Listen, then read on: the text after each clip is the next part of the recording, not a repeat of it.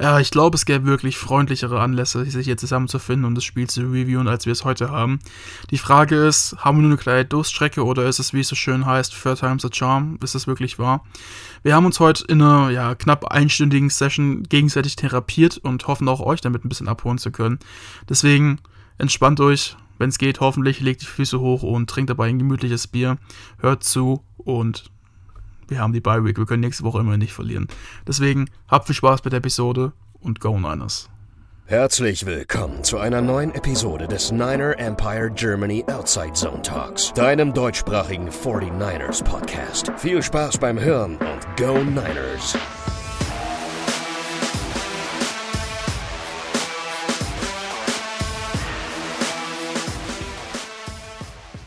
Unsere 49ers verlieren zu Hause gegen die Bengals mit 31 zu 17 und somit auch das dritte Spiel in Folge. Ja, und die Stimmung ist jetzt so lala bei uns allen, denke ich mal. Und ja, somit herzlich willkommen zu unserer kleinen Selbsthilfegruppe. Mit dabei im Behandlungszimmer sind einmal der Lars. Schönen guten Tag. Und Moritz.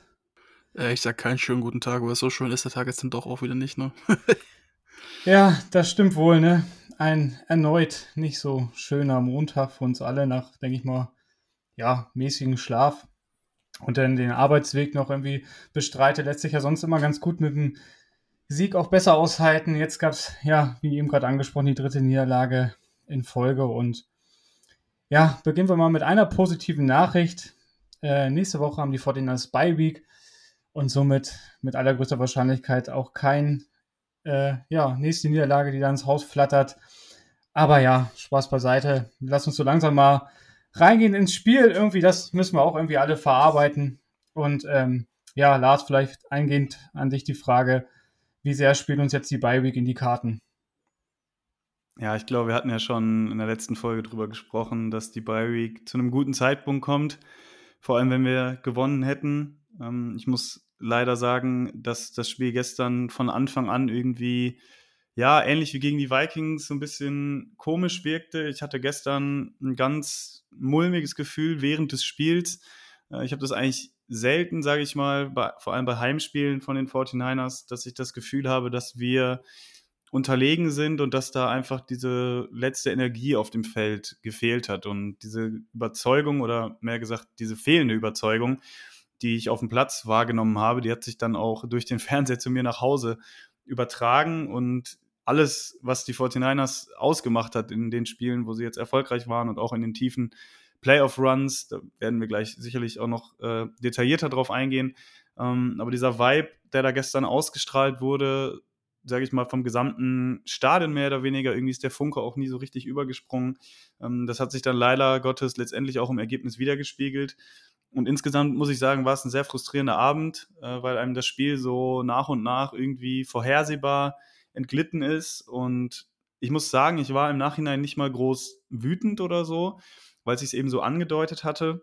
Äh, und leider die Fragezeichen, die wir jetzt auch in den letzten Wochen hier angesprochen hatten, diese fundamentalen Sachen, äh, sich gestern eben wieder bestätigt haben.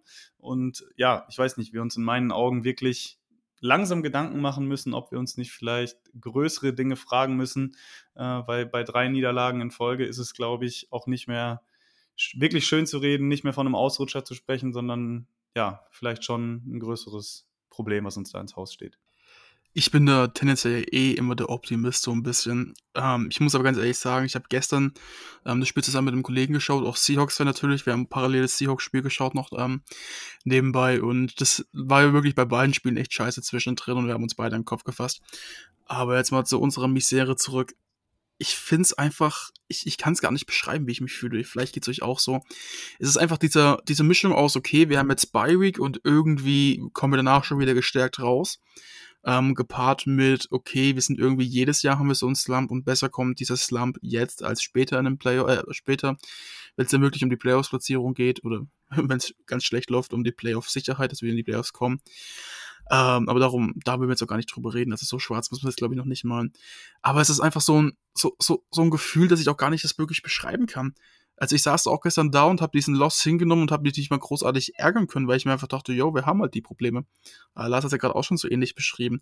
Und ich bin mir sicher, dass es irgendwie wahrscheinlich allen von euch Zuhörern so geht.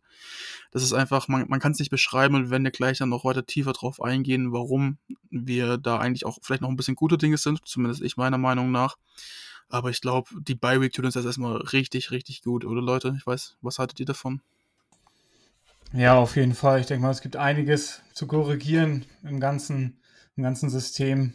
Und ähm, ja, zum Spiel gestern nochmal, ich sehe es ganz genauso. Also ich hatte ja schon fast, ja, das Spiel gerade angefangen, da habe ich schon fast mit abgeschlossen. Man hatte, wie Lars gerade so gesagt hat, hat man einfach so gefühlt, dass da irgendwie nichts geht. Und da fragt man sich eigentlich mit der ähm, Qualität im Kader, die wir haben, jetzt äh, natürlich haben wir ein, zwei verletzten äh, Stammspieler, aber trotzdem das kann es irgendwie auch nicht sein, aber das hat sich irgendwie sehr, sehr merkwürdig gestern angefühlt, dass man schon sehr früh gemerkt hat, ey, ja, es wird heute nichts und ja, war schon irgendwie insgesamt sehr, sehr frustrierend.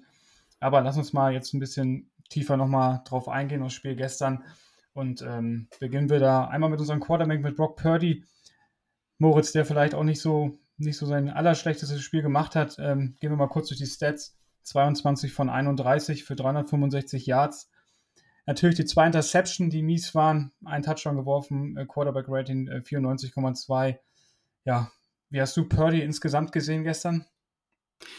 Ich finde, dass eben die Statistik so ein bisschen zu Unrecht kommt. Er hatte bei Wirklichkeiten kein gutes Spiel gestern, das will ich gar nicht behaupten.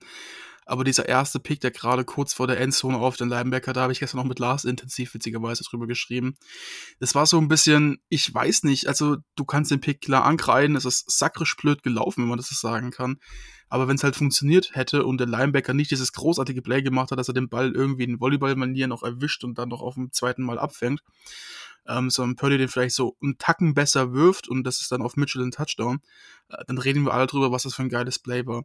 Also da will ich so ein bisschen, es sah auf den ersten Blick saublöd aus, auf den zweiten Blick vielleicht auch noch, aber wenn man sich das öfters genau anschaut, dann, dann bin ich so der Meinung, ja, okay, ich kann ihm das jetzt nicht so übel ankreiden. Also das, ich weiß nicht, wie es euch dabei geht, aber mir ist es vielleicht auch lieb, dass er solche, in Anführungszeichen, Fehler mal macht. Ähm, hört sich vielleicht ein bisschen blöd an, aber daraus lernst du halt auch ein Stück weit für den weiteren Verlauf der Saison. Und im Endeffekt wollen wir einen Quarterback wirklich haben, der auch mal bereit ist, ein Risiko einzugehen und dann nicht noch gesackt wird, sondern daraus auch einen Touchdown machen kann. Und wenn du Purdy auf diese Ebene holen willst, was ich auch glaube, was er kann, weil er hat jetzt zwar drei schlechte, schlechte Spiele gehabt, ähm, aber das sagt für mich nicht aus, dass wir jetzt ihn eine Frage stellen müssen, dann musst du auch durch diesen Learning-Prozess ein Stück weit durchgehen. Wir sehen jetzt, okay, er ist nicht wie in den ersten fünf Spielen seit letzter Saison gefühlt angepriesen, fast Gott gleich und macht keine Fehler, sondern nee, er ist jetzt auch in seinem zweiten Jahr und jetzt ist er auch wirklich von der Anzahl der Spiele her im zweiten Jahr ähm, sozusagen. Also er hat letztes Jahr so und so viele Starts gemacht und dieses Jahr, also kumuliert ist er jetzt im zweiten Jahr. Deswegen, ja, wir sehen gerade, er hat schon noch eine gute Lernkurve nach vorne, aber deswegen bin ich auch gute Dinge, dass er so Fehler mal machen kann, ähm, wenn es ihm dann im Long Game was bringt. Die zweite Interception dagegen, ja, ich weiß nicht, das war ja auch wieder so ein knappes Ding, weil ich mich komplett recht jetzt und das nicht wirklich falsch vergesse. Ähm, ja, hätte es sein müssen, nee. Im Endeffekt war es aber auch kein schlechter Wurf, wie es so schlechter Wurf, wie es zum Beispiel Jimmy mal gemacht hat bei uns zu den Picks. Also wie es, wie es Jimmys Picks eigentlich immer waren. Deswegen, all in all, jetzt nicht so das schlechte Spiel, was man erwarten würde. Klar, der Fumble am Ende auch noch. Ähm, ja, es ist besser, als man eventuell sagen würde, aber trotzdem halt nicht wirklich gut. Hat dafür auch ein paar gute Plays gemacht, aber ja, hm, weiß nicht. Bin da all in all nicht so happy jetzt irgendwie. Ja, ich finde es wichtig, dass wir da auf jeden Fall differenzieren. Ne? Es ist klar, wir hatten immer gesagt, das ist Turnover-Pech. Irgendwann, irgendwann schlägt es zurück, jetzt tut es das und vor allem tut es das in den, in den schlechtesten Zeitpunkten im Spiel. Ne? Also gegen die Vikings äh, zweimal die Chance gehabt, äh, in Führung zu gehen sogar. Mm, dann macht er äh, die Interception am Ende des Spiels dann. Äh, zweimal, die vermeidbar war, klar, da kam die Concussion noch mit rein. Ähm, aber da wissen wir jetzt auch nicht, ob das dann wirklich letztendlich Auswirkungen hatte oder nicht. Sei auch äh, letztendlich dahingestellt. Äh, gestern fand ich, hat er wirklich ein sehr, sehr gutes Spiel gemacht. Ja, auch wieder bis zur ersten Interception. Äh, er ist, sage ich mal, sehr gut darin gewesen, die Pocket zu managen. Der, das, Also der Passblock war in Ordnung. Er hat dann, wenn mal Druck kam, ist er ausgewichen, hatte, glaube ich, äh, extrem gute Rushing-Stats gestern. Ich glaube, über 50 Yards oder so ist er selber erlaufen gestern an der Stelle. Also hat da auch selber dazu beigetragen, eben äh, den, die Sticks zu bewegen. Sechs Rushes für 57 Yards waren es insgesamt. Äh, hatte dann auch noch Freak Plays äh, dabei in dem Drive, wo wir dann wieder drankommen auf 17-24, wo er da Cross the Body wirft, einmal auf George Kittle, einmal auf äh, Christian McCaffrey. Und ja, dass dann die Picks und die Turnover eben zu so einem Zeitpunkt kommen, wo es dann für uns wichtig ist. Es ist eben genau das, was wir angesprochen hatten, was problematisch werden könnte, wenn er eben mal keine Hilfe kriegt und dann wirklich der Druck auf seinen Schultern lastet, scoren zu müssen. Ich will nicht sagen, dass es damit jetzt zusammenhing, äh, dass er da irgendwie dem Druck nicht gewachsen ist oder so. Äh, aber es sieht halt im Endeffekt sehr unglücklich aus. Ne? Und zur ersten Interception nochmal, vielleicht äh, ganz interessant. Das war eigentlich ein geplanter Shovel Pass auf George Kittle. Der ist dann gestolpert. das Play ist dann, sage ich mal, weitergegangen normal. Das war dann quasi ein Scramble Drill. Ja, da waren keine Routen geplant oder so, auch für Mitchell nicht. Äh, der war dann frei, da ist dann aber sowieso die Flagge geflogen wegen Illegal Man Downfield. Also der Touchdown hätte dann wahrscheinlich ohnehin nicht gezählt. Er hätte vielleicht selber laufen können. Es war aber auch ein sehr gutes äh, Play dann von Jermaine Pratt. Zweite Interception, ja, ist dann auch wieder, wir forcieren den Punt, ja, und dann wirft er da über die Mitte. Das war schon, fand ich, sehr äh, stark, hat mich das erinnert an Jimmy Garoppolo. Äh, er hat dann versucht, den Linebacker Logan Wilson war es mit seinen Augen ein bisschen nach links zu äh, navigieren, sage ich mal, ähm, ist dann doch über die Mitte gegangen, wollte Ayuk finden. Der Linebacker hat es von Anfang an gerochen, was passieren wird und hat dann den Ball abgefangen. Es war auch ein sehr gutes Play einfach von Logan Wilson an der Stelle. Ähm, Habe ich jetzt auch schon häufiger gelesen, dass er da wirklich ganz gut drin ist, solche Plays dann irgendwie rauszusniffen oder so.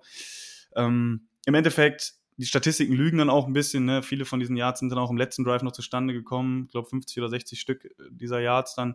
Äh, aber insgesamt, ja, er hat halt im Spiel seine Fehler dabei und gerade ist es eben so, dass die anderen Mannschaftsteile nicht dazu beitragen, dass diese Fehler im Endeffekt egal sind, sondern dass es dann eben so aussieht, als hätte er das Spiel mit verloren. Das hat er auch. Wenn er diese Picks nicht geworfen hätte, dann hätten wir deutlich bessere Chancen gehabt, das Spiel zu gewinnen. Das ist ganz klar. Ähm, aber ich glaube, da reden wir auch gleich drüber. Es gibt deutlich schlimmere Probleme aktuell in meinen Augen als Brock Purdy. Er ist, wer er ist und ähm, er macht hier und da wirklich sehr, sehr gute Plays, hat dann ein, zwei schlechte dabei. Ja, und gerade ist es eben so, dass, dass er sich diese ein, zwei schlechten Plays einfach nicht erlauben kann. Ja, ich will noch mal ein bisschen verbessern. Also ich glaube, ich klang davor ein bisschen zu negativ. Ich gehe natürlich mit dir mit, dass er bis zur ersten Reception wirklich ein gutes Spiel hatte. Nur all in all meinte ich halt, dass die negativen Plays, auch der Fumble am Ende, ähm, das ein bisschen runterziehen.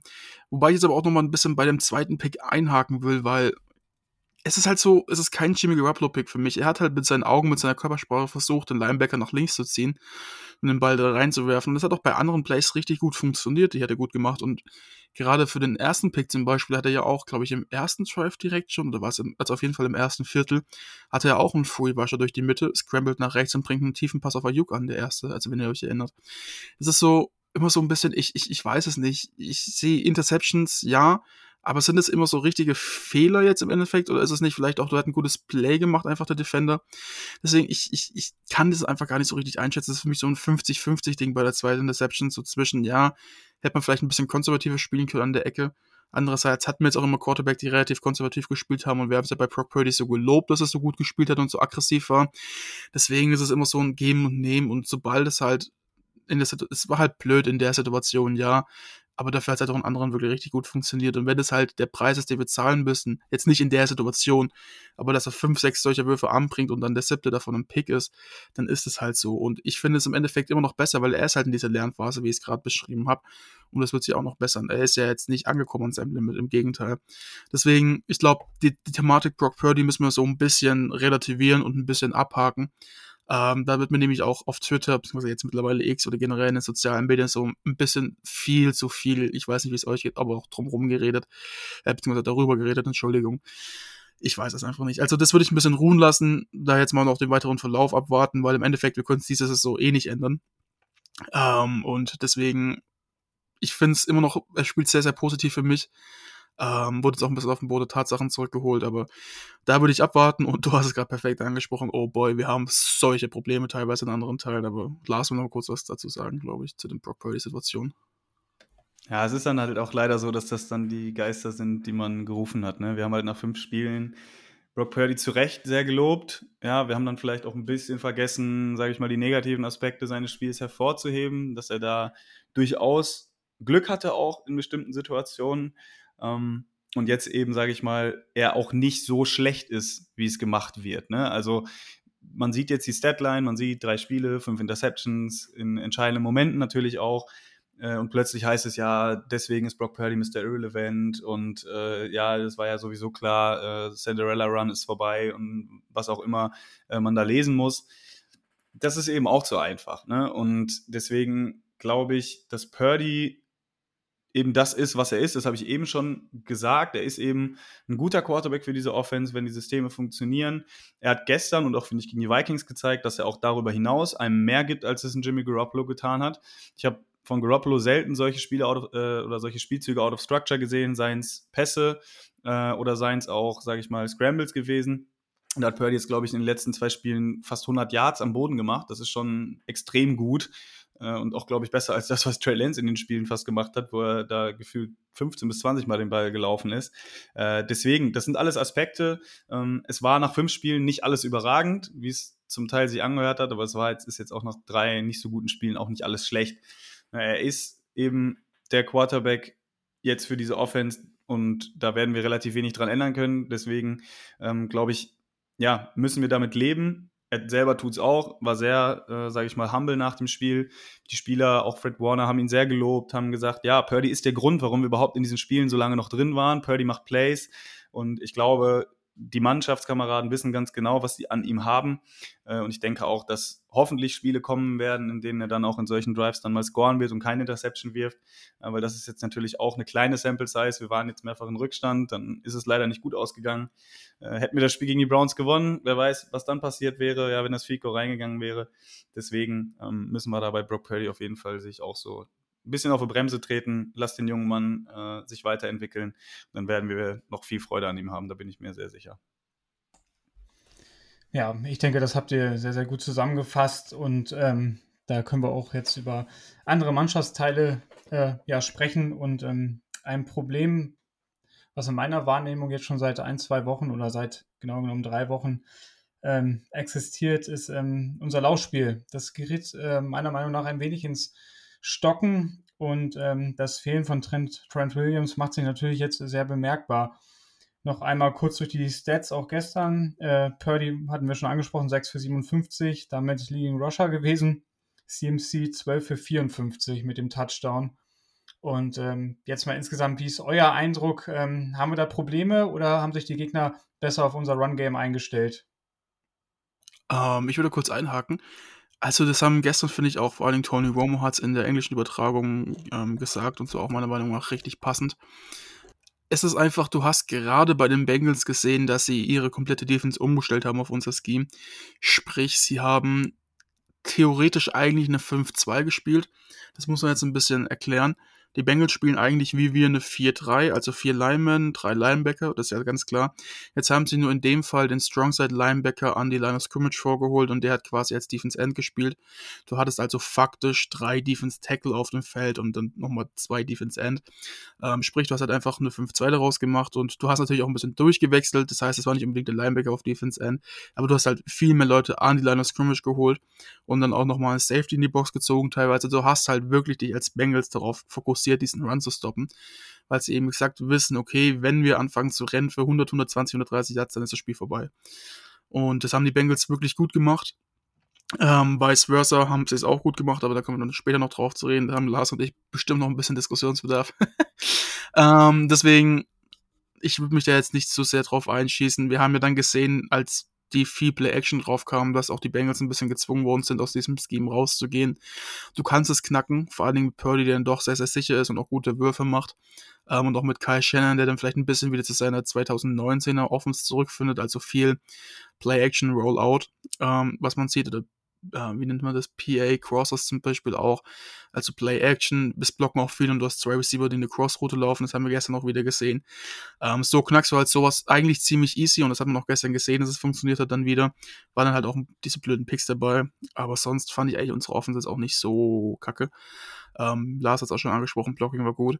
Deswegen bisschen, bisschen auch ruhiger bleiben. Auch nicht jedes Team ist so gut aufgestellt in der Front 7 wie die Bengals. Ähm, ja, aber man hätte es halt trotzdem schon auch ein bisschen früher anpassen können, vielleicht. Naja, gut. Ich meine, ja, das war all in all halt einfach nicht so das geilste Spiel. Aber da war das, das war jetzt auch noch ein relativ kleines Problem im Gegensatz zu den anderen. Ja, ich muss auch sagen, ich glaube, Simon hat es in einer, in einer Preview angesprochen. Es war auch gestern wieder so, dass das Passblocking fand ich wirklich extrem gut war. Die PFF-Pressures ähm, sind leider noch nicht raus. Äh, bei ESPN waren, glaube ich, die Bengals mit äh, sieben Quarterback-Hits nur äh, gelistet. Ich glaube, ein oder zwei Sacks waren es am Ende. Ähm, Jalen Moore hat mir erneut ziemlich gut gefallen. Also da denke ich, kann man noch, sage ich mal, deutlich zufriedener sein, sage ich mal, noch als mit anderen Sachen. Ähm, beim Run-Blocking, finde ich, ist es besonders, das hatte George Kittle auch nach dem Spiel angesprochen, äh, dass es eben für die gesamte Offense schwierig ist, wenn, sage ich mal, das Markenzeichen in dieser Outside-Run weggenommen wird. Äh, und das war gestern der Fall, beziehungsweise fand ich es auch ein bisschen unnötig dann, weil du hattest, ich weiß nicht, wenn ihr euch erinnert, an den ersten Drive, wir hatten direkt einen langen Run, acht Yards, glaube ich, oder, oder neun über die linke Seite und versuchen dann bei zweiter und dritter und eins nochmal über links zu rennen, weil das halt auch eigentlich unsere Stärke ist, wenn Trent Williams spielt. Da wird sowieso meistens ein Hole frei, ähm, was zumindest für vier, fünf Yards reicht. Das hat dann zweimal nicht geklappt, wir mussten panten. So, und das ist dann gestern das ganze Spiel über so gewesen, dass wir durch den Run relativ wenige Yards nur kreiert haben. Äh, und das Problem war dann eben auch, dass dann eben wieder auch unser Gamescript, und da hatten wir jetzt auch die letzten Wochen drüber gesprochen, eben nicht mehr funktioniert und es dann auch enorm schwierig ist, in Rückstand noch den Lauf zu etablieren, sagt man ja so schön, äh, weil du auch weißt, okay, wir müssen den Ball bewegen, wir brauchen First Downs äh, und das Risiko dann bei First oder Second Down zu rennen und dann nur ein oder zwei Yards zu machen und dann wieder in den dritten und lang zu rennen, ist halt da gewesen. Und das war auch gestern Teil des Problems in meinen Augen, wenn wir gleich noch über die Defense sprechen ähm, dass die Offense es halt auch nicht hervorragend geschafft hat, dann, sage ich mal, die Defense derart zu entlasten und die vom Feld zu halten. Ähm, ich glaube, von den ersten drei Drives waren dann einer ein Touchdown und zwei ganz frühe Three and Outs und das ist halt dann auch extrem unglücklich. Und wenn du diese offensive Identität, über die die 49ers sich eigentlich auszeichnen, dann nicht so gut ins Spiel kriegst, ja, dann, dann wird es halt schwer. Äh, was für mich auch noch ein Problem ist, ist, dass die Offense einfach nicht mehr so krass explosiv wirkt, dass man irgendwie das Gefühl hat, einer könnte mal ein Big Play wirklich rausbrechen, so wie ein Debo Samuel. Wenn er mal einen Screen fängt, ist er auch gut und gerne mal für 70 Yards weg. Ähm, diese Dimension ist auch so ein bisschen weg. Und auch wenn wir jetzt über die Offense meckern und sagen, ja, die haben hier und da ein Three and Out gehabt oder was weiß ich, wir hatten 8,2 Yards per Play. Also wir haben den Ball unglaublich gut bewegt eigentlich, äh, haben dann halt die Fehler in den falschen Momenten gemacht.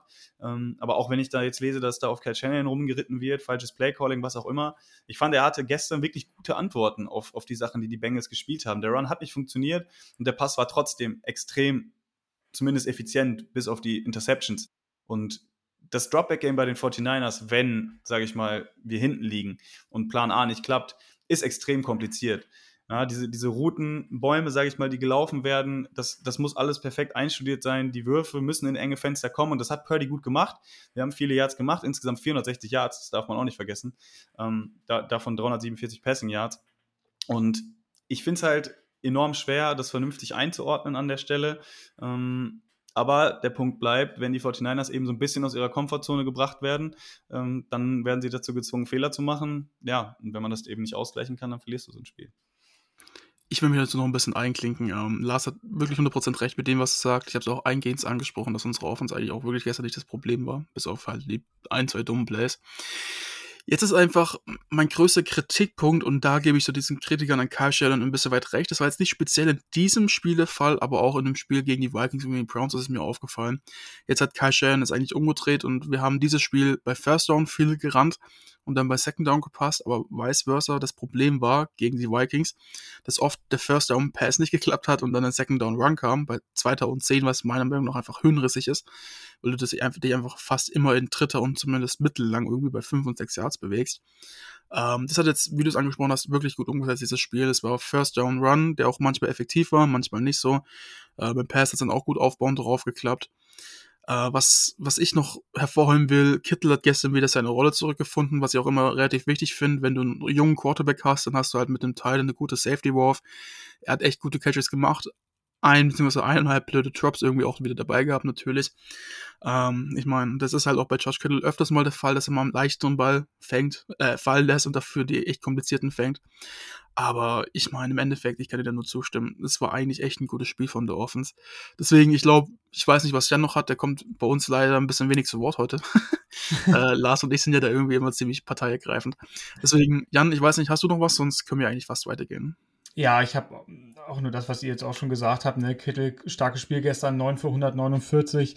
Ähm, das ist das Element, was wir auch brauchen. Also wir brauchen den Receiving George Kittle, nicht nur im Blocking, wir brauchen den Receiving Game auch. Und du hast es gut ähm, ja, angesprochen. Ist natürlich für einen jungen Quarterback immer eine gute Lösung, auf einen verlässlichen Teil zu werfen. Und ähm, ja, Kittel hatte jetzt natürlich auch das äh, Spiel, wo er drei Touchdowns fängt.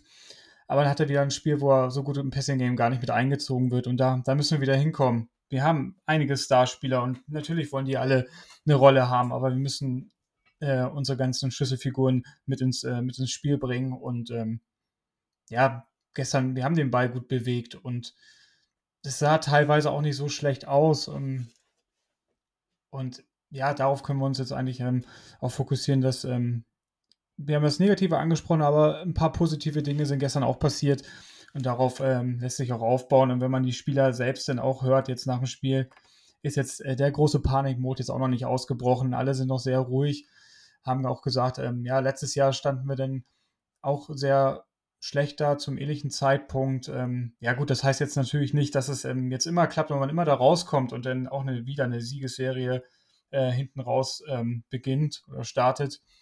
Ähm, aber ähm, ich denke mal, die sind schon alle sehr, sehr, sehr klar im Mindset und ähm, wissen jetzt auch, dass sie sich vielleicht ein bisschen erholen können, alle mal ein bisschen ja, Gedanken sammeln können und die Bye-Week vernünftig nutzen zum, zum Erholen und, und dann auch wieder richtig anzugreifen. Und ähm, ja, die Party ist, denke ich, auf keinen Fall schon vorbei.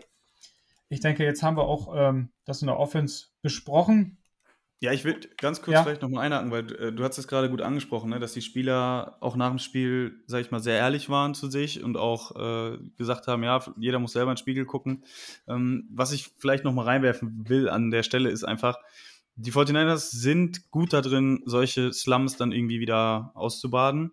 Ähm, die Frage ist nur, warum kommt man dauernd in diese Situation? Also ich frage mich das wirklich, ich weiß nicht, ob ihr da einen Ansatzpunkt für habt, vielleicht ist es Arroganz, ich, ich weiß es nicht. Also vor allem, wenn die Saison so gut anfängt, ja, du sagst immer, wir starten eigentlich erst slow, dann gehst du 5-0, ähm, hast eigentlich alles in der eigenen Hand, du spielst hervorragenden Complementary Football äh, und dann ist es ja nicht nur so, dass du die Spiele verlierst, sondern ich fand gestern eben auch, und das vor allem in der Defense, dass so ein bisschen auch der Effort gefehlt hat. Und da frage ich mich einfach, warum ja, muss immer wieder diese Situation entstehen, dass diese Spieler, die ja eigentlich genug Führungsqualitäten haben und auch genug, sage ich mal, Erfahrung haben, äh, dass die immer wieder in diese Situation kommen und sich erstmal aus so einer Situation rausreißen müssen. Ja, warum kann man da nicht schon vorher ansetzen? Und das ist eben der Punkt. Ne? Die stehen da und sagen, ja, das war nicht gut und wir wissen das und wir müssen es besser machen. Aber das ist jetzt halt so, ich höre das jetzt zum dritten Mal in Folge. So, also ich gefühlt die Pressekonferenz von Kai Schenner nach dem Spiel jetzt gestern war gefühlt die gleiche Pressekonferenz wie nach dem Vikings-Spiel. Er sagt, wir haben schlecht getackelt. Ja, wir haben auf beiden Seiten des Balls nicht gut gespielt. Ähm, die Spieler müssen es besser machen, wir Coaches müssen es besser machen. Und natürlich ist das irgendwo ehrlich und authentisch, ja, aber ich frage mich halt, warum kriegst du es dann nicht auf den Platz? Also du kannst viel reden, aber du musst dann ja auch sehen, dass es sich irgendwie verbessert. Und ich bin ehrlich, nach dem Browns-Spiel habe ich mit einer Reaktion gerechnet gegen die Vikings die war zum Teil da, aber auch nicht so wirklich. Ja, und dann habe ich gedacht, okay, jetzt hast du zwar einen schweren Gegner, ja, aber das ist natürlich auch irgendwo eine Herausforderung. Du willst dich zeigen, du willst der Welt zeigen, ja, wir sind nicht so schlecht. Das ist nicht unser wahres Gesicht, was wir da gesehen haben. Und du spielst zu Hause, du hast neun Spiele hintereinander zu Hause gewonnen. Du hast das letzte Mal vor über einem Jahr zu Hause verloren. Und du willst doch eigentlich zeigen, hey, das ist, das sind nicht wir. Und was dann passiert ist, war eigentlich das Gegenteil. Und ich, also für mich ist es schwer zu erklären, Und da bin ich auch einfach ein bisschen irgendwie sauer schon irgendwo, weil ich einfach nicht verstehe, dass du mit solchen Alpha-Tieren immer wieder, ja, die wirklich auch ehrlich und authentisch darlegen, ja, das ist so nicht in Ordnung und wir müssen das aufarbeiten, dass du trotzdem da wieder reingerätst und äh, ja, jetzt wieder nicht die Kacke am Dampfen ist, 5-3 ist immer noch okay, ähm, aber dass du wieder eine Situation hast, wo mental jetzt sich rausgearbeitet werden muss. Und ich, äh, ja, bin ein bisschen mit meinem Latein am Ende, aber äh, es scheint zu sein zu müssen. Hoffen wir, dass es klappt. Ja, mein Latein war leider noch nie so gut, deswegen kann ich da nicht so mitreden. ähm, aber im Endeffekt, ich, ich stimme dazu, nur ich habe irgendwie ein Gefühl dabei. Und das betrügt mich dieses Jahr noch deutlich mehr, als es die letzten Jahre war. Und ich habe das Gefühl, dass sobald wir in Rückstand geraten, sobald irgendwie nicht sowas läuft wie äh, ein Spiel jetzt gegen die Cowboys und wir nicht so dominant sind, lassen die Leute einfach den Kopf hängen. Und ich komme damit bestimmt auch gleich zur Überleitung zu unserem zweiten Mannschaftsteil. Aber ich, ich verstehe es auch einfach nicht, warum da nicht mal im Spiel der Feuer da ist. Wir sehen so oft die Pre-Game-Motivation, dass die Leute sich anschreien, vor allem Fred Warner, der immer schreit und der sagt, und dann Bowser, der sagt, can agree more. äh, da ist immer, die Vibes sind da, oder das war damals zum Beispiel noch mit Quan Alexander, wenn es noch wisst, die Hot Boys oder sowas, da waren auch noch die Vibes da. Das war einfach, die waren einfach so motiviert, die haben Leuten aus Spaß auf die Fresse gehauen. So einfach, weil wir es können.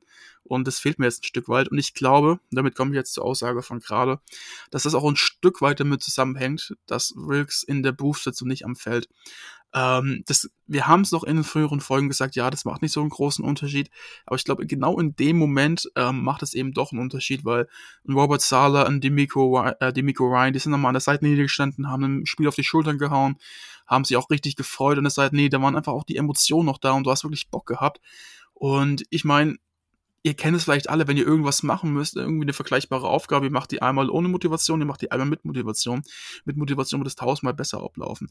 Und so ist es, glaube ich, auch auf dem Feld. Und deswegen ich, ich, ich weiß es nicht, auch die Interaktion vielleicht zwischen Spielern und Coaches fehlt da ein Stück weit. Klar, du hast den, äh, das Headset, was die Fred Warner vermutlich mit ähm, Steve Wilkes verbindet.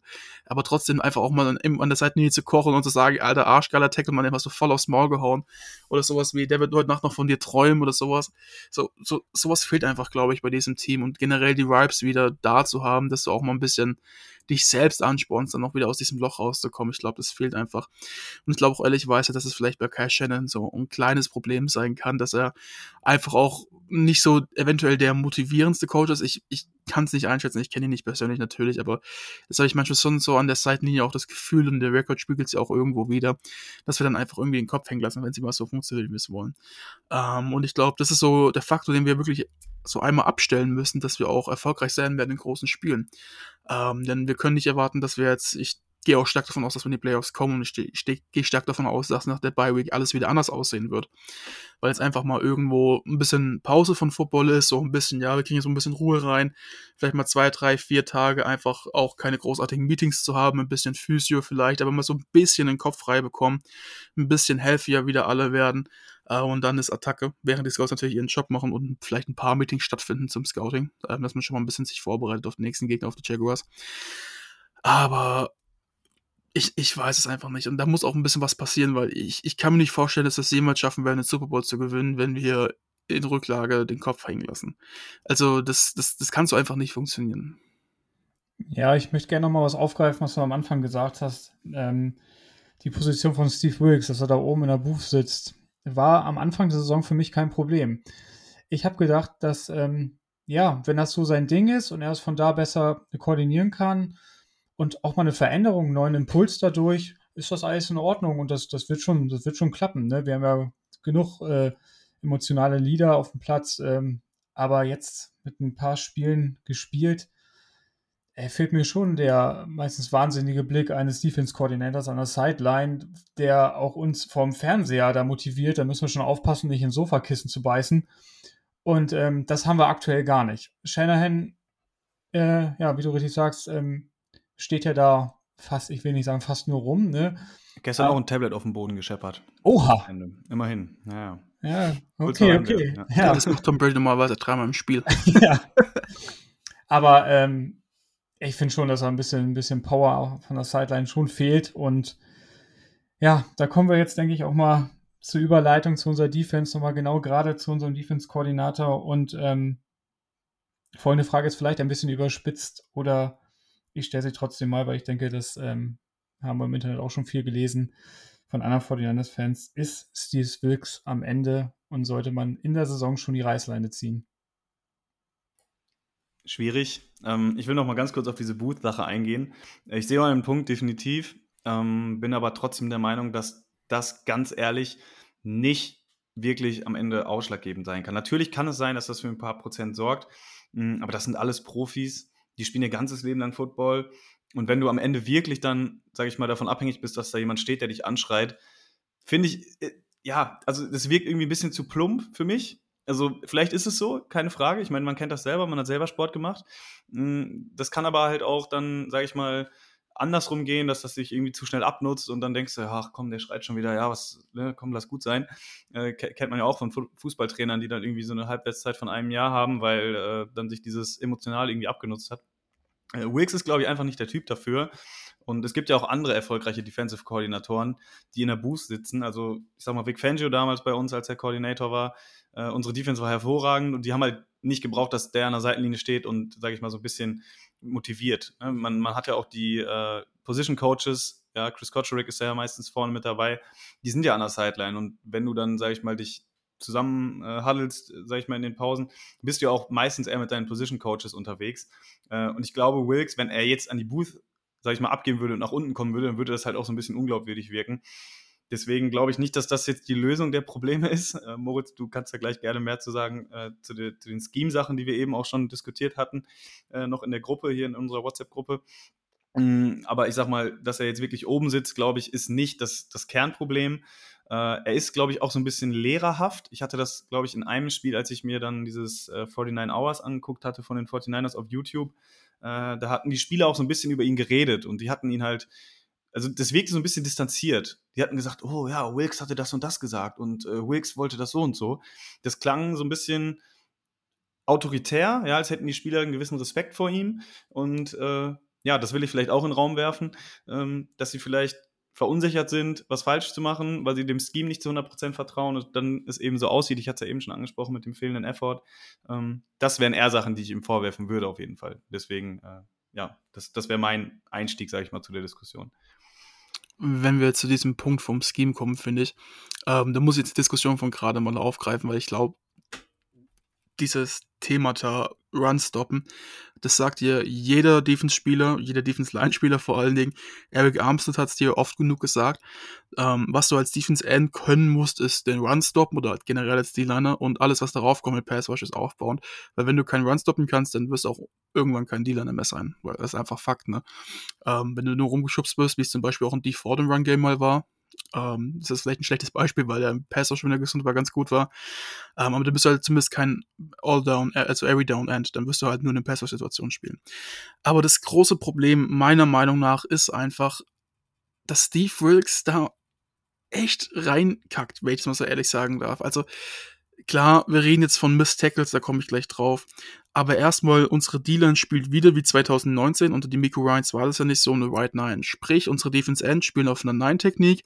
Das ist die Außenschulter vom Tident. Vielleicht teilweise sogar noch ein bisschen weiter außen als die Außenschulter vom Titan.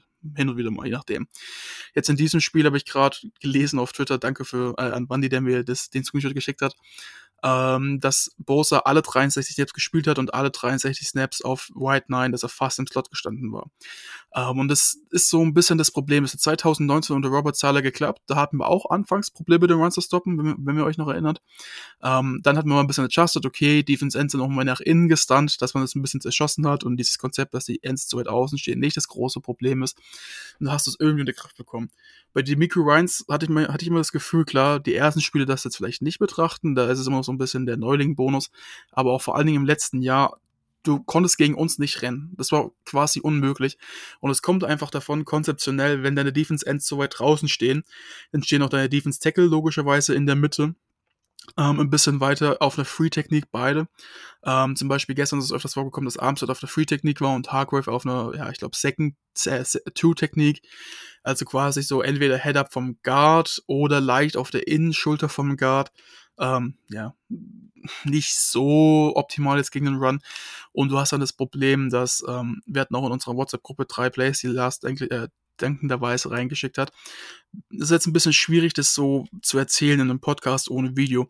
Aber ihr müsst, müsst euch das so vorstellen. In dem Fall ist es dann immer so, dass dann ein Double Team, also Guard und linker, äh, Guard, äh, Center und linker Guard auf den einen D-Tackle gehen und der Backside Guard auf den anderen D-Tackle und dann noch ein bisschen Hilfe bekommt vom Center, der zum Beispiel mit rumgeht oder je nachdem, wie es sich halt entwickelt. Ähm, der End kann bei einer White Nine zum Beispiel auch ungeblockt bleiben, wenn du durch die Mitte rennst, weil der ist so weit außen, der kommt gar nicht in die Mitte rein. Und das Problem ist, das hast du gestern gesehen, okay, Guard, Tackle teilweise gehen auf den Defense Tackle.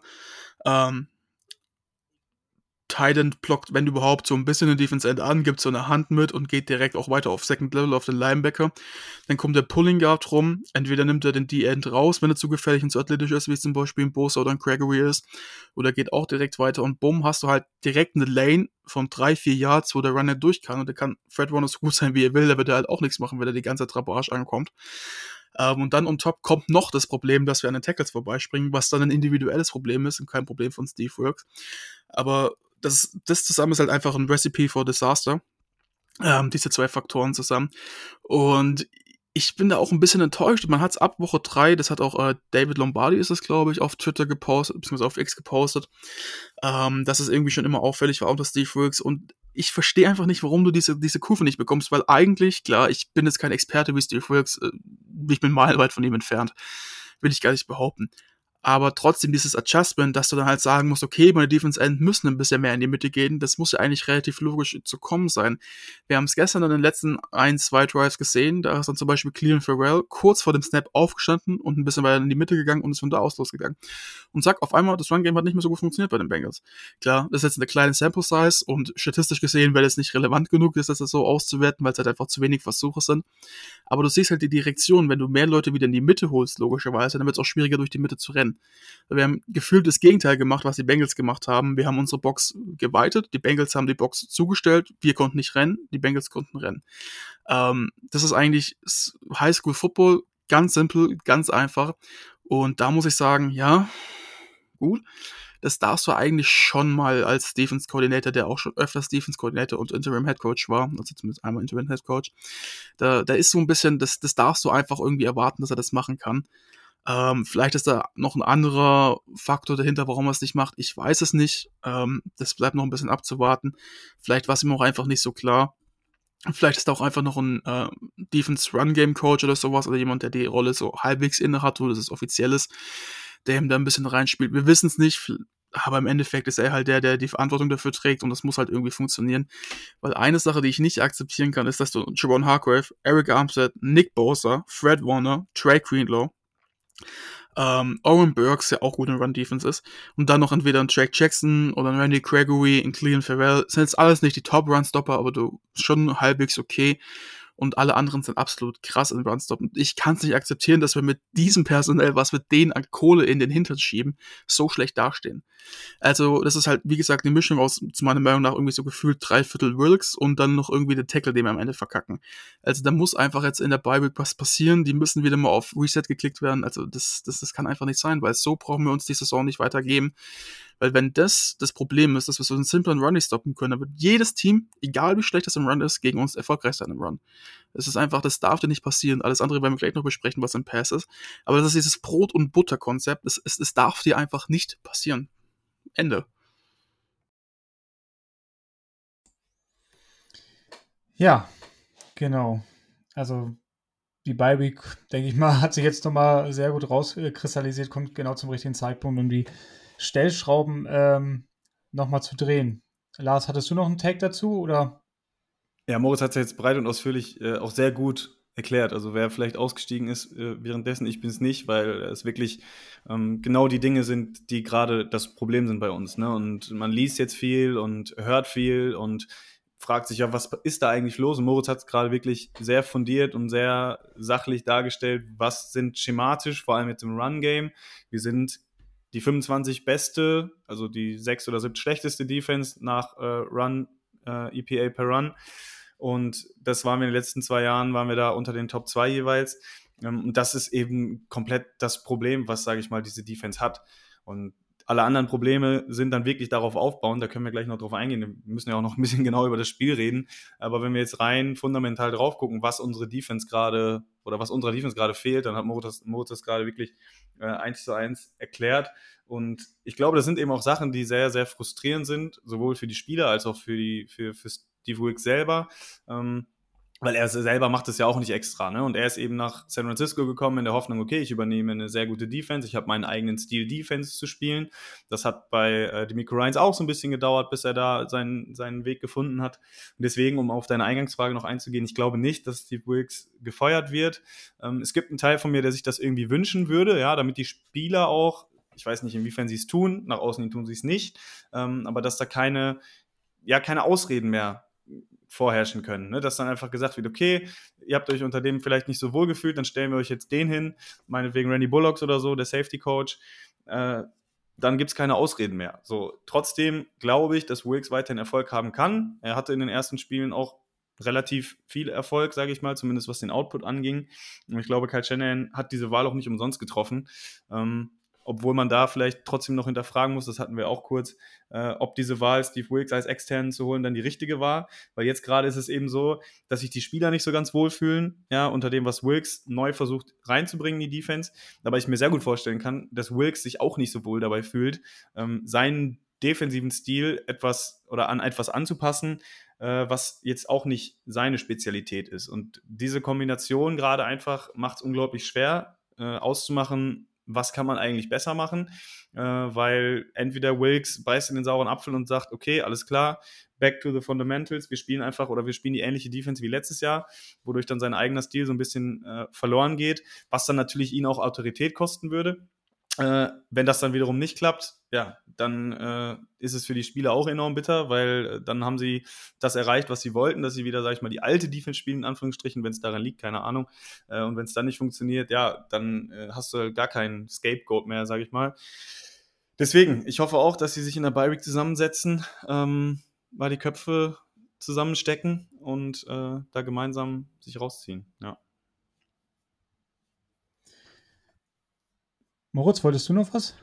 Ähm, ich weiß nicht, ob du noch was dazu hast, aber sonst will ich vielleicht so ein bisschen zu unserer, unserer Spielleistung von gestern generell in der Defense übergehen und vielleicht auch noch so ein bisschen dabei die Pass-Defense mit betrachten. Ähm, ich glaube, Lars, da hast du auch ein bisschen mehr Ahnung, vielleicht noch als ich, zumindest auf jeden Fall, was die Stats angeht. Aber erstmal kurz, ich, ich wollte jetzt nicht irgendwie unterbrechen. Hast du irgendwas dazu noch, oder? Nee, ich denke, es ist alles gesagt. Ähm, die Beiweg, ja, hoffentlich zu nutzen. Ne? Ich denke auch, dass Steve Wilkes das noch äh, hinbekommen kann und da jetzt ähm, irgendwelche Schnellschüsse loszuballern, wäre auch völlig falsch. Und ähm, ich hoffe einfach mal, dass es jetzt besser wird. Also, ihr habt sonst alles gut zusammengefasst. Okay, also ich meine, erstmal vielleicht so von mir, was haltet ihr denn von unserer Passing Defense dieses Jahr? Wir haben jetzt schon irgendwie uns komplett umgestellt. Ich meine, unter Robert Sala haben wir gefühlt zu 99% Zone gespielt. Unter den Miko Ryans war es auch hauptsächlich Zone, aber auch hin und wieder mal ein bisschen Man eingebaut. Auch gerade mit Chevalier Sword hat es sehr, sehr gut funktioniert. Ähm, aber auch Diamo de Nord ist ja eigentlich irgendwie immer underrated gewesen. Vor allen Dingen letztes Jahr fand ich, dieses Jahr auch irgendwie. Äh, aber vielleicht ein bisschen eine andere Betrachtungsweise was haltet ihr denn von dieser kompletten Umstellung? Da hast du ja gerade schon so angedeutet, ähm, quasi zu sagen, ja, die, die Spieler müssen sich jetzt komplett umstellen. Wir spielen auf einmal gefühlt zu 80% Man, nicht mehr Zone. Seht ihr da vielleicht auch einen Problemfaktor darin, dass auch einfach unsere DBs, die ja eigentlich tendenziell auf Man ausgelegt sind, aber damit auch nicht so ganz zurechtkommen? Ja, also ich glaube schon, ähm, dass das ja jetzt ein Problem ist, dass, sage ich mal, die Schwächen unserer DBs ein bisschen aufgedeckt werden. Aber ich finde auch da ist es unglaublich schwer, jetzt das auszumachen und zu sagen, es liegt genau daran. Das sind so viele Faktoren, die das gerade ausmachen und, äh, sage ich mal, für die DBs schwierig machen. Äh, vielleicht als Disclaimer noch vorweg, Joe Burrow hat gestern auch grandios gespielt. Ne? Also das muss man halt leider auch sagen. Ähnlich wie Kirk Cousins gegen uns. Quarterbacks sind natürlich auch immer nur so gut, wie man sie aussehen lässt, aber trotzdem äh, war Joe Burrow schon unglaublich präzise gestern, hatte Glück in, im ersten Drive, dass er die Interception dann nicht wirft, weil Isaiah Oliver der Ball aus der Hand geschlagen wird. Aber ich, ich kann auch nicht mal sagen gestern, dass irgendwer besonders irgendwie abgefallen ist oder so. Travaris Ward habe ich auch viel gelesen, ja, Nummer 1 Corner und so weiter. Ja, aber Leute, der ist ein Cornerback. Also der kann jetzt nicht jedes Spiel gar keinen Catch zu lassen. Und ich finde, seine Coverage ist größtenteils ziemlich gut. Er hat jetzt den letzten Spielen, finde ich, auch ich weiß nicht, wie ihr es seht, aber viel Pech gehabt, auch was die Flaggen anging. Also er ist jetzt ja mittlerweile so ein bisschen bekannt dafür, dass er einfach physischer spielt. Und ich habe das Gefühl, die Flaggen sitzen bei ihm, ähnlich wie bei Dre Greenlaw, halt mittlerweile einfach so ein bisschen lockerer. Und die eine Flagge, die er gestern bekommen hat, war in meinen Augen schon sehr soft. Deswegen kann ich da jetzt gar nicht so viel Vorwürfe machen. Und dass du gegen den Jama Chase vielleicht mal einen Touchdown abgibst, äh, das, ja, das, das tun andere Gegner auch. Also das ist jetzt kein Beinbruch.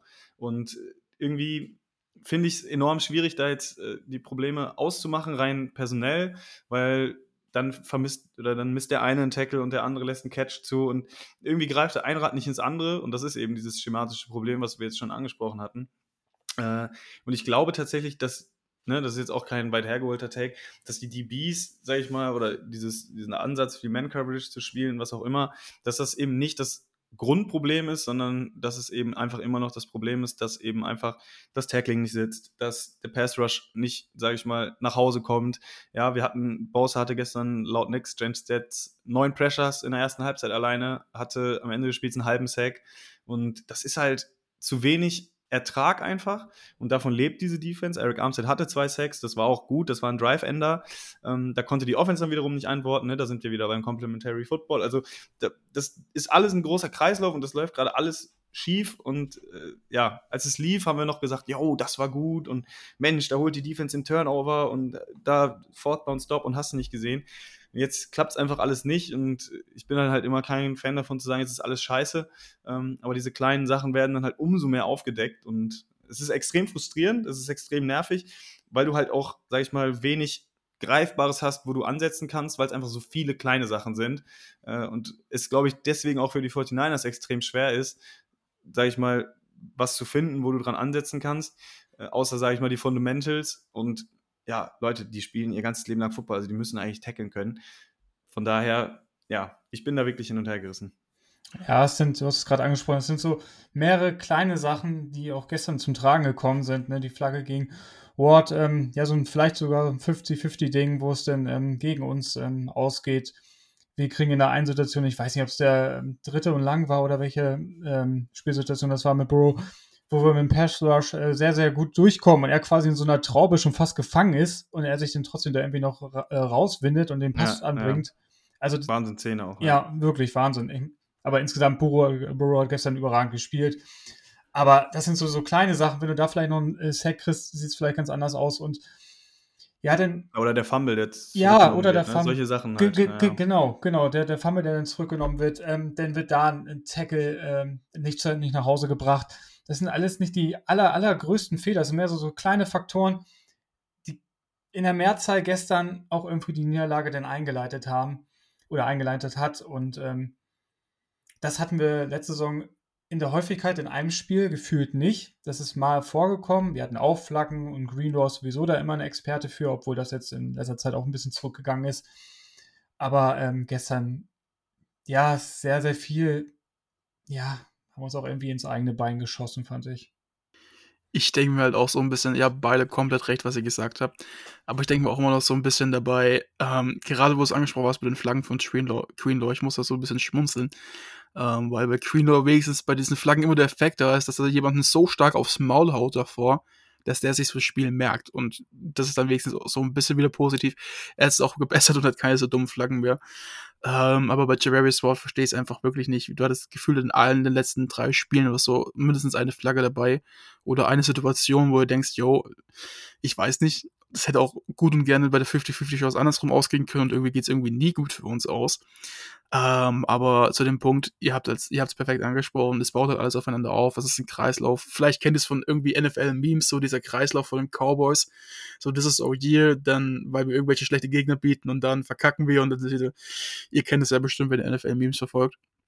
Äh, so gefühlt ist es bei uns in der Defense auch. Das, das ist alles geil, wir besiegen Gegner, dann machen wir irgendeinen Fehler, das spielt sich auf, der Kreislauf geht und ach, alles ist scheiße. Ähm, und du musst halt, wie Lars gesagt hat, mit den, mit den Basics anfangen und sagen, okay, hey Leute, das Erste, was nicht sein kann, ihr könnt nicht den Tackle verkacken so oft. Also wenn du mal einen Tackle vorbei huscht und dafür den Gegner wenigstens down, also langsamer machst, dass der nächste kommt, okay, passiert, du kannst nicht jeden Tackle perfekt setzen. Aber dass du irgendwie jetzt in den letzten drei Spielen auf einmal drei, viermal so viele Miss-Tackles hast wie die Spiele davor pro Spiel, das, das, das kann es einfach nicht sein. Das kann nicht der Anspruch sein, wenn du einer der besten Defenses sein willst. Es kann nicht der Anspruch sein, wenn wir auf fast jeder Position mindestens einen der bestbezahlten Spieler haben. Ich meine, mit Fred Warner haben wir, glaube ich, mit dem bestbezahlten Linebacker, äh, mit Nick Bosa ganz klar den bestbezahlten Defense End oder Pass Rusher, Outside Pass Rusher. Mit Hargrave, mit Armstead haben wir zwei sehr, sehr gut bezahlte Interior Pass Rusher. Äh, mit Ward haben wir, ja, okay, jetzt keinen so ultimativ gut bezahlten Cornerback, aber schon recht gut entlohnten Cornerback. Ähm, da muss einfach mehr passieren. Und auch bei Tashawn Gibson zum Beispiel, der Typ ist jetzt zwölf Jahre in der NFL oder so. Er ist quasi schon ein alter Opa mit einem langen weißen Bart in NFL-Verhältnissen. Uh, und der verkackt trotzdem auch 20 Tackles.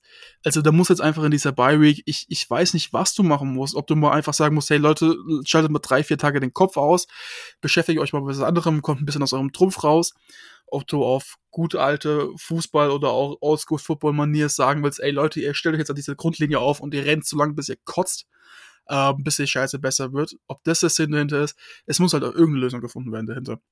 Und ich habe die Hoffnung, dass die Bye uns jetzt so ein bisschen wie 2019 auch, also so Verletzungsprobleme hatten. Das war ein bisschen anders, aber dann trotzdem ähm, so ein bisschen zugutekommt.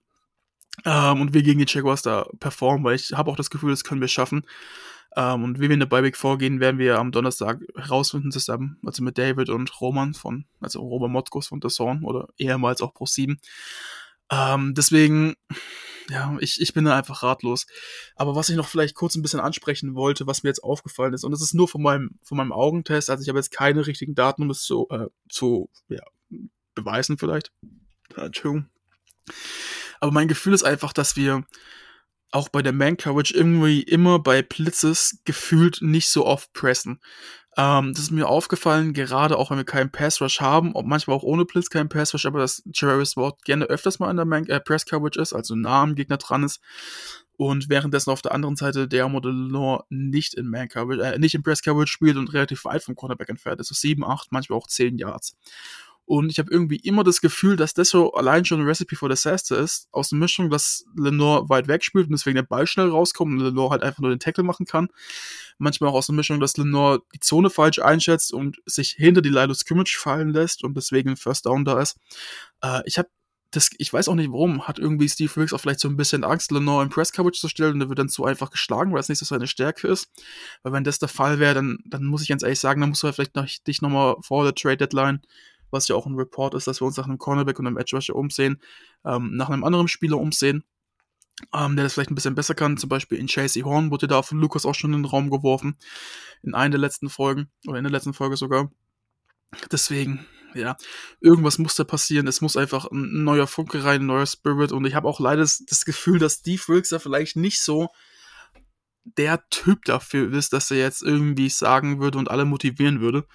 Äh, kann natürlich auch eine komplett falsche Einschätzung von mir sein. Will ich jetzt auch irgendwie gar nicht behaupten. Das war vielleicht auch ein bisschen eine blöde Aussage. Aber ich bleibe dabei. Irgendwie, es muss sich einfach alles ändern. Es fängt damit an, Run besser zu stoppen, Tackles besser zu machen. Und darauf folgen wird ja dann auch kommen, dass wir in bessere Situationen auch für den Pass Rush kommen. Ähm, wir haben ja zurzeit auch gefühlt relativ wenige Third Downs und die Third Downs haben wir dann auch einen Broken Tackle oder ist das wieder ein First Down. Äh, es war ja vor allen Dingen die letzten zwei Spiele schlimm. Dieses Spiel jetzt gegen die Bengals war es meiner Meinung nach zumindest jetzt aus dem Augentest ein bisschen besser. Aber ich glaube, ja, wir haben wenigstens die gute Nachricht, Jake Moody hat getroffen. ähm, Defense ist irgendwie alles kacke. Also mir fällt da vielleicht auf, bis auf einen Spieler, ich finde, Shia Oliver hatte gestern echt ein gutes Spiel, hat ein paar gute Tackles für gemacht. Ähm, du kannst vielleicht noch, ja. Hat auch den Fumble recovered, ne? Genau, auch den Fumble recovered, genau. Äh, wer hat den eigentlich geforst? War das Pharrell, der den geforst hat? Ich glaube, Pharrell war es, ja, ja. Der hatte auch keinen Das war übrigens auch mal so ein, so ein Play, was ich viel zu selten gesehen habe. Wir haben jetzt die ganze Zeit drüber geredet, Tackling und so. Die 49ers, die letzten Jahre waren immer so griffig, ne? Auch so bei, bei Run-Plays die so ein bisschen nach außen gebounced sind oder so, da waren direkt drei, vier Leute da, das sind maximal ein, zwei Yards geworden. Oder wenn der Checkdown kam, da waren direkt drei, vier Leute, da war es egal, wenn vielleicht einer mal so halb vorbeispringt. Aber da waren direkt zwei, drei andere Leute, diese Energie, die da auf dem Feld war, um das Tackle machen zu wollen. Und genau das fehlt halt aktuell, gepaart mit diesen schematischen Problemen. Ja, und dann kommst du halt in so eine Situation. Ne? Und ich finde es, ja, es ist extrem frustrierend. Das Wort trifft es einfach sehr gut, äh, zuzuschauen. Und ähm, ja, die Offense, wie gesagt, da, um da vielleicht nochmal kurz drauf einzugehen, da mache ich mir jetzt nicht so viel Sorgen. Ne? Die hatte extrem dumme Turnover, Fico, Mist, sonst was. Ähm, das, das ist einfach, finde ich, mehr eine unglückliche Phase. Aber bei der Defense ist es halt schon wirklich ein Trend irgendwie. Und da musst du wirklich hoffen, äh, dass, dass die sich da zusammenraufen und dann einfach, ja, Lösungen finden. Aber wir hatten es ja schon gesagt, die 49ers haben es die letzten Jahre auch hingekriegt, haben verschiedene, an verschiedenen Stellschrauben gedreht. Meistens primär offensiv, ne, wenn ihr euch erinnert, Debo Samuel dann als Running Back einzusetzen und so weiter. Also da gab es dann Ideen und Ansätze. Und ich hoffe tatsächlich wirklich sehr, wir alle hoffen das, dass, dass wir sowas dann auch in der Defense sehen werden. Vielleicht ist es oder sind es auch ein, zwei neue Spieler, was ich glaube, eigentlich gar nicht so ein guter Ansatz wäre, weil ich eigentlich sehen will, dass diese Unit, die jetzt zusammen ist, dass die sich zusammenrauft und es hinkriegt, das zu lösen. So einfach, weil die dazu in der Lage sein müssen und ich mir auch für die wünschen würde.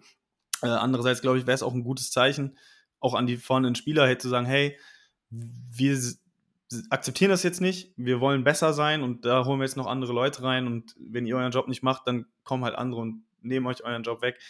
Das ist die NFL und äh, ich glaube, bin da so ein bisschen zwiegespalten noch, aber glaube, dass das tatsächlich ein guter Ansatz wäre.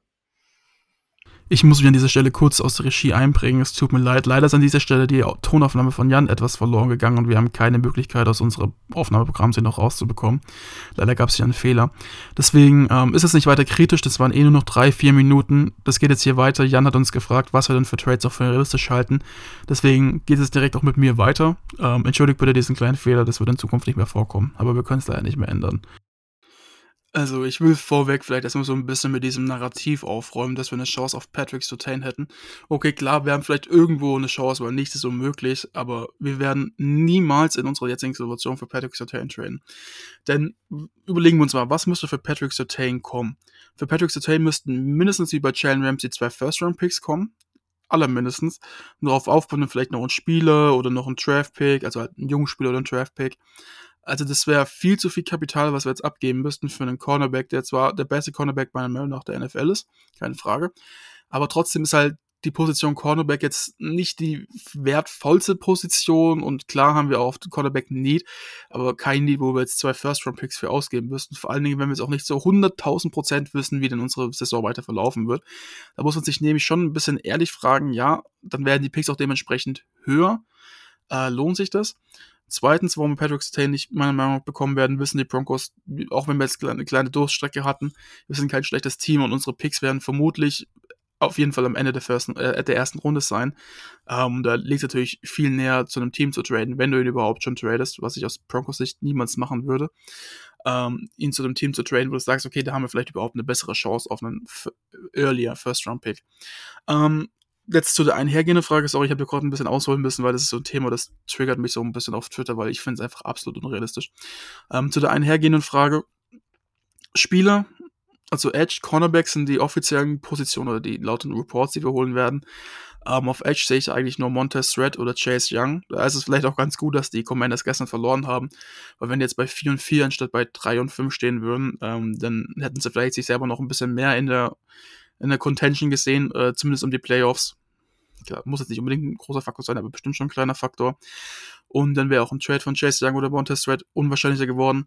Also ich, man sieht es, glaube ich, schon, es läuft für mich da ein bisschen drauf raus, dass wir einen von den beiden bekommen. Also wenn wir einen traden auf Edge, ähm, ich gehe mal davon aus, dass zum Beispiel Chase Young und ein ja, Third-Round-Pick oder sowas, äh, nee, Entschuldigung, Chase Young ähm, gegen einen Third-Round-Pick und Drake Jackson von uns zum Beispiel ein guter Trade wäre, obwohl es vielleicht schon fast ein bisschen viel wäre für nur eine Saison. Ähm, vielleicht sagen wir auch, okay, wir nehmen einen Second-Round-Pick, ja, oder auch eher nur einen Third-Round-Pick und gehen auf Chase Young oder Montez Thread, weil die halt beide noch ein Jahr remaining haben. Das muss man halt sehen und es ist auch so ein bisschen, was sagt der Markt, wie viele Teams orientieren sich nach dem. Die Seahawks haben ja auch angeblich Interesse an einem von den beiden. Ähm, also von dem Preis her wäre ich nicht so viel jetzt, kann ich auch nicht so viel zu sagen, weil ich glaube nicht, dass wir das jetzt einfach so aus dem Ärmel uns rausschütteln können. Das kommt dann, wie gesagt. Auf Cornerback gehe ich da eigentlich mit Lucas Smith und sage, JC Horn hat mit Steve Rooks gespielt, ist auch ein Press Coverage Corner, der es gut machen kann. Ähm, würde ich zu 100% mitgehen. Und das wäre es dann eigentlich, glaube ich, auch schon. Ich glaube, wenn du jetzt auch einen neuen Spieler holst und der auch nicht irgendwie das System schon irgendwoher kennt, ähm, klar, auf Cornerback und Edge, das sind vielleicht noch die zwei Positionen, wo es am ehesten geht, aber trotzdem braucht er auch wieder eine kleine Zeit, um sich reinzufinden. Ähm, und ich glaube, das sind auch so die, die drei Spieler, die so vom Preis-Leistungs-Verhältnis noch mit am besten passen würden. Weil ich glaube es auch nicht, dass ein First-Round-Pick ausgeben unbedingt das Sinnvollste ist, wenn wir den auch die nächsten Jahre brauchen, um uns so strukturell ein bisschen zu verjüngen mit, den, mit der Vertragssituation. Ja, ich würde noch Jalen Johnson reinwerfen. Ich, die Gerüchte äh, werden da so ein bisschen lauter, sage ich mal, was ihn angeht. Cornerback von den Chicago Bears. würde dann natürlich dazu führen, egal ob es jetzt JC Horn ist oder ob es Jalen Johnson ist oder vielleicht noch ein anderer Cornerback, ähm, dass dann Demodor Lenoir nach innen äh, man ziehen könnte und zwei Outside Corner hätte und Lenoir auf seinen ehemaligen Spot, den er auch lange gespielt hat, oder was heißt lange, ne? aber eigentlich ursprünglich so eingeplant war, dass er dann da zurückgehen äh, könnte.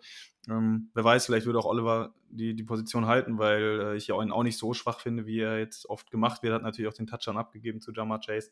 Ähm, aber insgesamt glaube ich auch, dass der Zeitpunkt gut ist. Es ist ja auch der gleiche Zeitpunkt fast jetzt wie der McCaffrey-Trade. Äh, Übrigens, der gestern seinen 17. Touchdown in Folge gemacht, das soll nicht ähm, ja, hier hinten überfallen, hat da jetzt den NFL-Rekord eingestellt.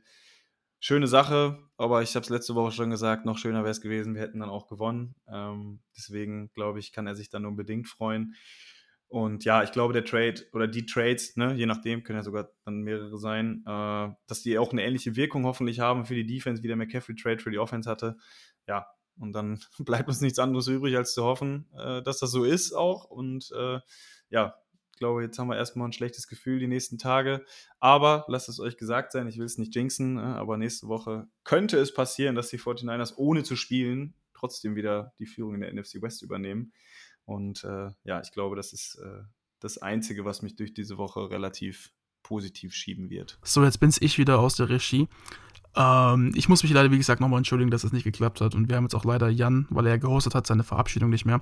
Deswegen bringe ich diese kurz ein und wünsche euch eine schöne Woche und auch vor allen Dingen einen schönen Morgen, Mittag oder Abend, je nachdem, wer diese Folge natürlich hört. Wir können es leider nicht ändern, wir stehen 5 und 3, aber wir können, glaube ich, trotzdem gehobenen Hauptes in die Bye-Week gehen und hoffen, dass wir gestärkt wieder rauskommen. Wartet auch gespannt auf die Off-Season-Episode, diese wird vermutlich am Donnerstagabend kommen. Da werden wir mit Roman Motzkus zusammen ähm, die Bye-Week und die Strategien ansprechen. Aber dazu will ich jetzt gar nicht mehr verraten. Deswegen viel Spaß und Go Niners. Das war der Niner Empire Germany Outside Zone Talk. Streamt und abonniert uns auf allen gängigen Kanälen unter ad 49 ersempire GER.